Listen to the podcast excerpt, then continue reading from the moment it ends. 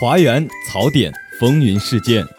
当你深陷窘境、不吐不快的时候，奇葩热点，环球趣闻。当你寒窗苦读、遍观奇闻的时候，态度、观点畅所欲言。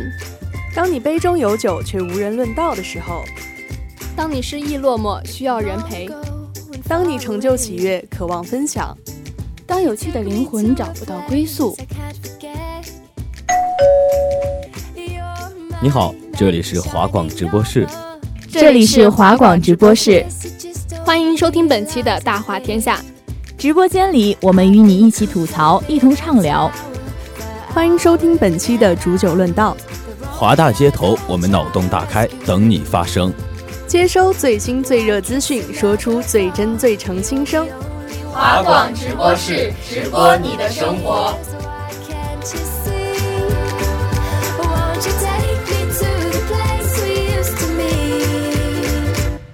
Hello，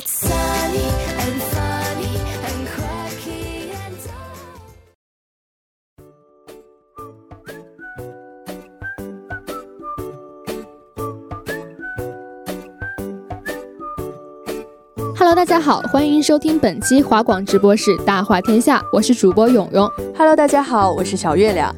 那我们今天这期直播呢，也没有什么非常特别的主题，就是想和随意的和大家来一起花园哔哔哔。因为最近啊，学校里好像也没有发生什么大事儿，所以我们今天呢，就来聊一聊学校里那些不大不小，但却又不得不吐槽的新鲜事儿。那么接下来就进入今天的第一个板块，不吐不快。哎，勇勇啊！你这几天去后街的时候，有没有看到一个新来的小推车在卖什么桂花板栗糕的？哎，我本人是没有看到了。不过呢，在我朋友圈里有很多人都在转发扩散，说这个桂花板栗糕就那么小小的一块，动辄就几十上百块钱。很多不明真相的学弟学妹们都中招了。我是真的很好奇啊，这个东西卖这么贵，真的是好吃到惊为天人，还是有什么特别不一样的地方吗？你看这你就不懂了吧？那我现在呢，就来给大家科普一下，这个不起眼的桂花板栗糕为什么能卖得这么贵。首先毋庸置疑的是，这是一个坑，而且是一个在全国范围内流传已久，如今在华大后街重出江湖的一个坑。那我之后也有在网络上搜索一下，当我在网络上搜索“被桂花板栗糕”这五个字的时候，出现的相关都是。桂花板栗糕为什么这么重？桂花板栗糕骗局，桂花板栗糕对策等等。其实一些相关的扩散帖和地方新闻啊，从二零一零年到二零一六年，每年都不间断的有曝光，但是这种商贩还是屡禁不止啊。其实啊，这个桂花板栗糕呢，就是压得很紧实、密度很大的一种糕点，按两计价，一两几块到十几块不等。而且这种糕点呢，通常很厚，切窄窄的一小块也会很沉。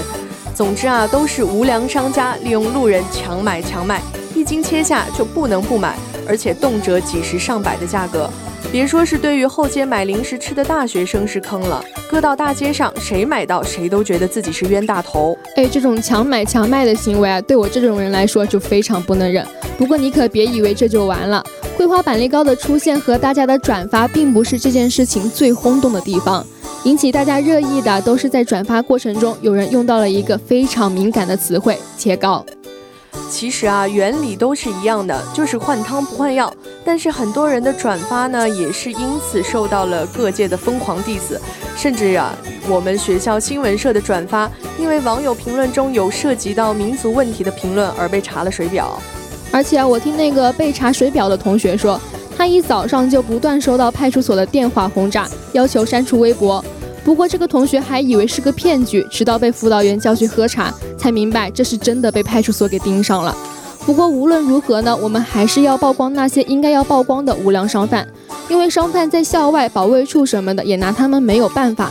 所以呢，还是要我们自己提高警惕。毕竟这双十一也没几天就要到了，也没有那么多手够我们放肆去剁了嘛。哎，你可别说这个，说起这个我就难受。你看啊，我购物车里的秋装啊，都存了半年了，就等着厦门的秋冬呢。哎，结果竟然等着等着，等到今天回温了。哎，真是的，我前几天觉得这个厦门温度是真的要降下来了，结果今天一看还是没有逃过日常入冬失败的命运。虽然今天是立冬吧，但今天最高温度还是有三十度啊。所以我觉得厦门大概是只有夏季和冬季了，而且这个季节呢，就是非常的尴尬，街上穿什么的都有，而且穿什么都难逃被早晚温差支配的恐惧。可是我现在就学聪明了，我下午上课的时候也要带件小外套保暖。那可不是嘛，早上穿个毛衣出门的时候还觉得挺好的，中午热死，然后晚上的小风又吹得呼呼的，吹得瑟瑟发抖啊。但是在厦门上学的我们，坚强的表示不需要抱抱。那你是没看到我们的华园一哥超模黄？谁？那就是我们的好朋友大黄啊！前两天穿了件 Spring 的潮服，整个狗都哭了起来。每天都跟着漂亮小姐姐一起上课下课，还有我们动物保护协会的同学们好吃好喝的伺伺候着，简直是美滋滋啊！这可能大概就是真活的连狗都不如吧？你看我土也吃不起，衣服也买不起。双十一来了，没男朋友也就算了，我还没钱。嗯，其实我觉得我们这种住在次二高层的吧，最想吐槽的绝对不是这种肤浅的东西。我知道了，勇勇，你转移话题一定是为了不让我伤心，少吃点狗粮。是是是，我可是一个非常贴心的勇勇哈。那我在这里先夸夸我们的勇勇。不过啊，听到你说次二高层之后。我大概是猜出了一点，你之后要说什么了。我觉得那真的是生命难以承受之痛，这可真的是非常难以承受。最近点歌台你都听了吧？那真的是一出大戏呀！就这一周吧，物业已经成了点歌台的常驻被点歌对象。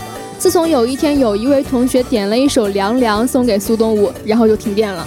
之后每天都有苏东吴的歌，也是非常戏剧性了。最近还有人点五月天的《听不到》，还有薛之谦的《你还要我怎样》。质问苏东吴为啥就听不见我们的呼声呢？都可以说是非常的委屈了。但是最搞笑的呀，还是前两天有人给老物业点了一首我怀念的。他说呢，以前虽然经常抱怨这个老物业，但是现在还是最喜欢老物业。我觉得这可能就是。拥有的时候不知道珍惜，失去了之后才开始怀念吧。不过像前两天那个停电的情况，对于我们来说还是少数了。四二这停水啊，可不是一天两天的事情了。这个我就有话说了，作为一个四二六楼的住户，有关停水的问题真的是能够折磨死我们。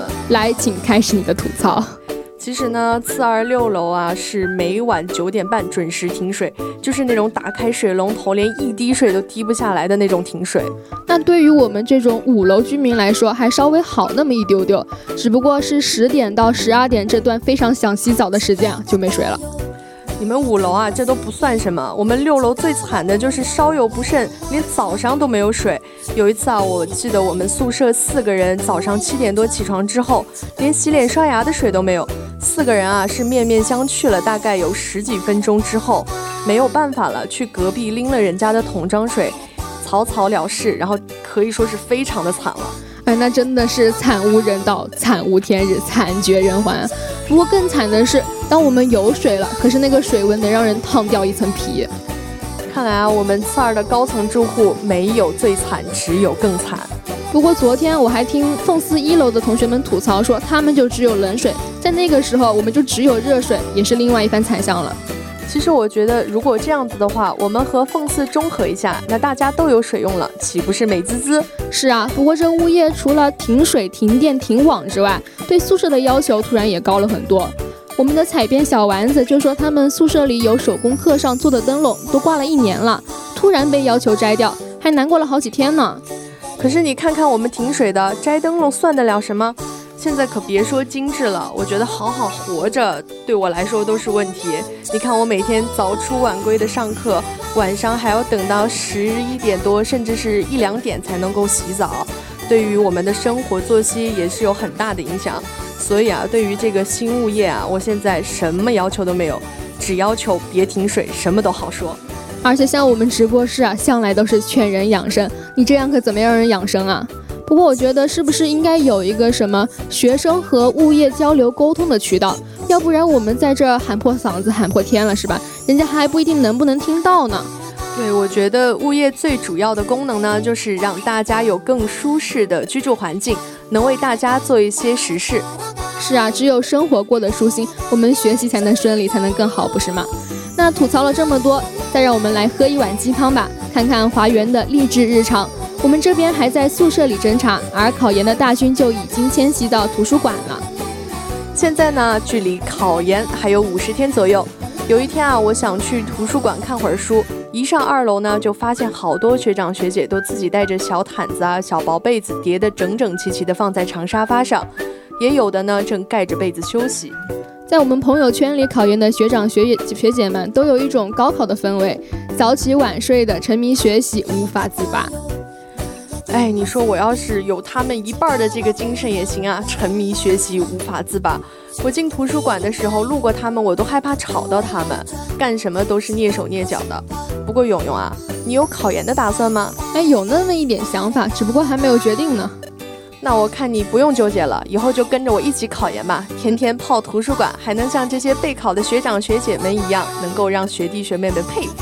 那行，那我们也先祝福学长学姐们能够考上自己心仪的学校，考研加油哦！来来来，喝完鸡汤，我们吃狗粮。好嘞。十月五日早上呢，在见证了我们学校五十七岁的生日之后，咱们学校呢也是举办了一场非常隆重的校友集体婚礼。有二十九对新人在嘉庚纪念堂前参加了这一场特别的盛典，看到他们在朋友圈里分享的爱情故事啊，也真的是都甜掉牙了。有的是非常艰难的异地，有的是很美好的意外。不过呀，更多的是平平淡淡的陪伴。总之，每一对都很甜。那在这里，直播室也祝福这二十九对新人们可以一直幸福下去，也希望集体婚礼的桃花可以吹遍花园，吹遍直播室，吹遍广播台。那我在这里呢，也要祝福我们的华园的各对情侣、直播室的各对情侣、广播台的各对情侣，都能够长长久久，以后也能够来参加咱们学校华园的这个校友集体婚礼啊！我也是非常希望自己能够有机会成为集体婚礼的主角之一啊！那么关于校园的吐槽到这里就告一段落了，接下来让我们进入今天的第二个板块——奇葩天下事。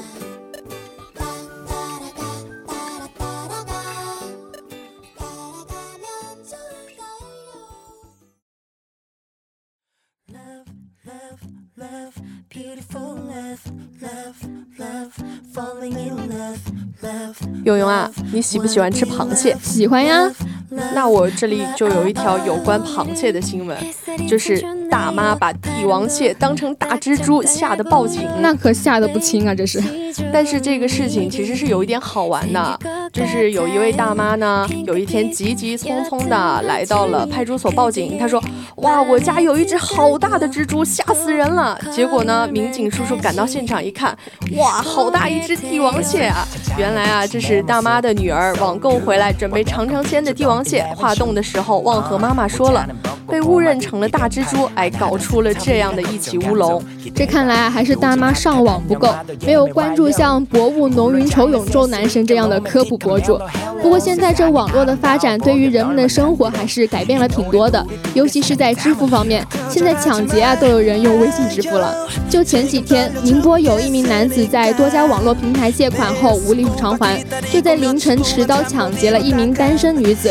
这个女子把身上的三百元现金都给给了这个犯罪嫌疑人之后，犯罪嫌疑人还嫌不够，要求查看这个女孩的微信钱包里的余额，然后就让女孩子扫他的二维码付钱。也有些人说啊，这可别是个傻子，二维码扫一扫，什么信息都有了，抓你还不容易啊？先不说这个抢劫犯傻不傻，我觉得他用这个微信支付也是紧跟了时代的潮流。你说在现在这种科技发达、网络技术发达的今天，咱们中国的网络支付技术呢，也算是在世界的前几。那用网络支付的时候呢，我们一定要注意安全。当然，我这个安全也算是有一语双关的意思。我们支付的时候要注意密码这些的安全。当然也要注意你自己的人身安全，而且呢，像我们现在学生也会有面临到校园贷的问题，所以啊，我觉得当面临这些问题的时候，我们没必要因为一时的虚荣心而将自己置身于危险当中。是啊，而除了那些在网上支付的时候要注意安全之外，大家在运动的时候也要稍微注意一下安全啊。不仅是我们安倍镇的总理也会在拔高尔夫的时候不小心摔了一个后滚翻，当时他是为了尽心招待我们的特朗普大总统，安倍就陪特朗普来到了位于日本崎玉县有名的高尔夫球场，这里也是东京奥运会的赛场之一。场内呢设有很多的沙坑，算得上是一个有些困难的赛道了。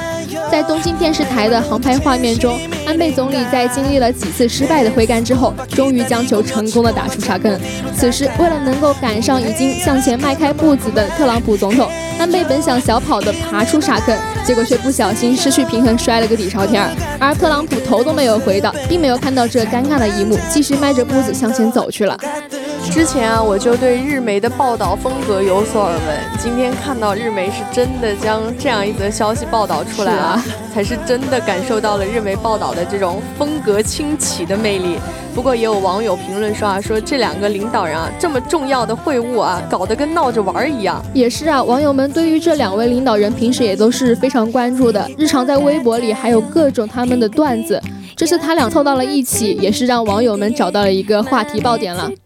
那么今天的华广直播室大话天下之华园 B B B 到这里就要和大家说再见了。主播勇勇、小月亮、写彩编小丸子、机务鱿鱼丝，感谢您的收听，我们下期再见啦，拜拜。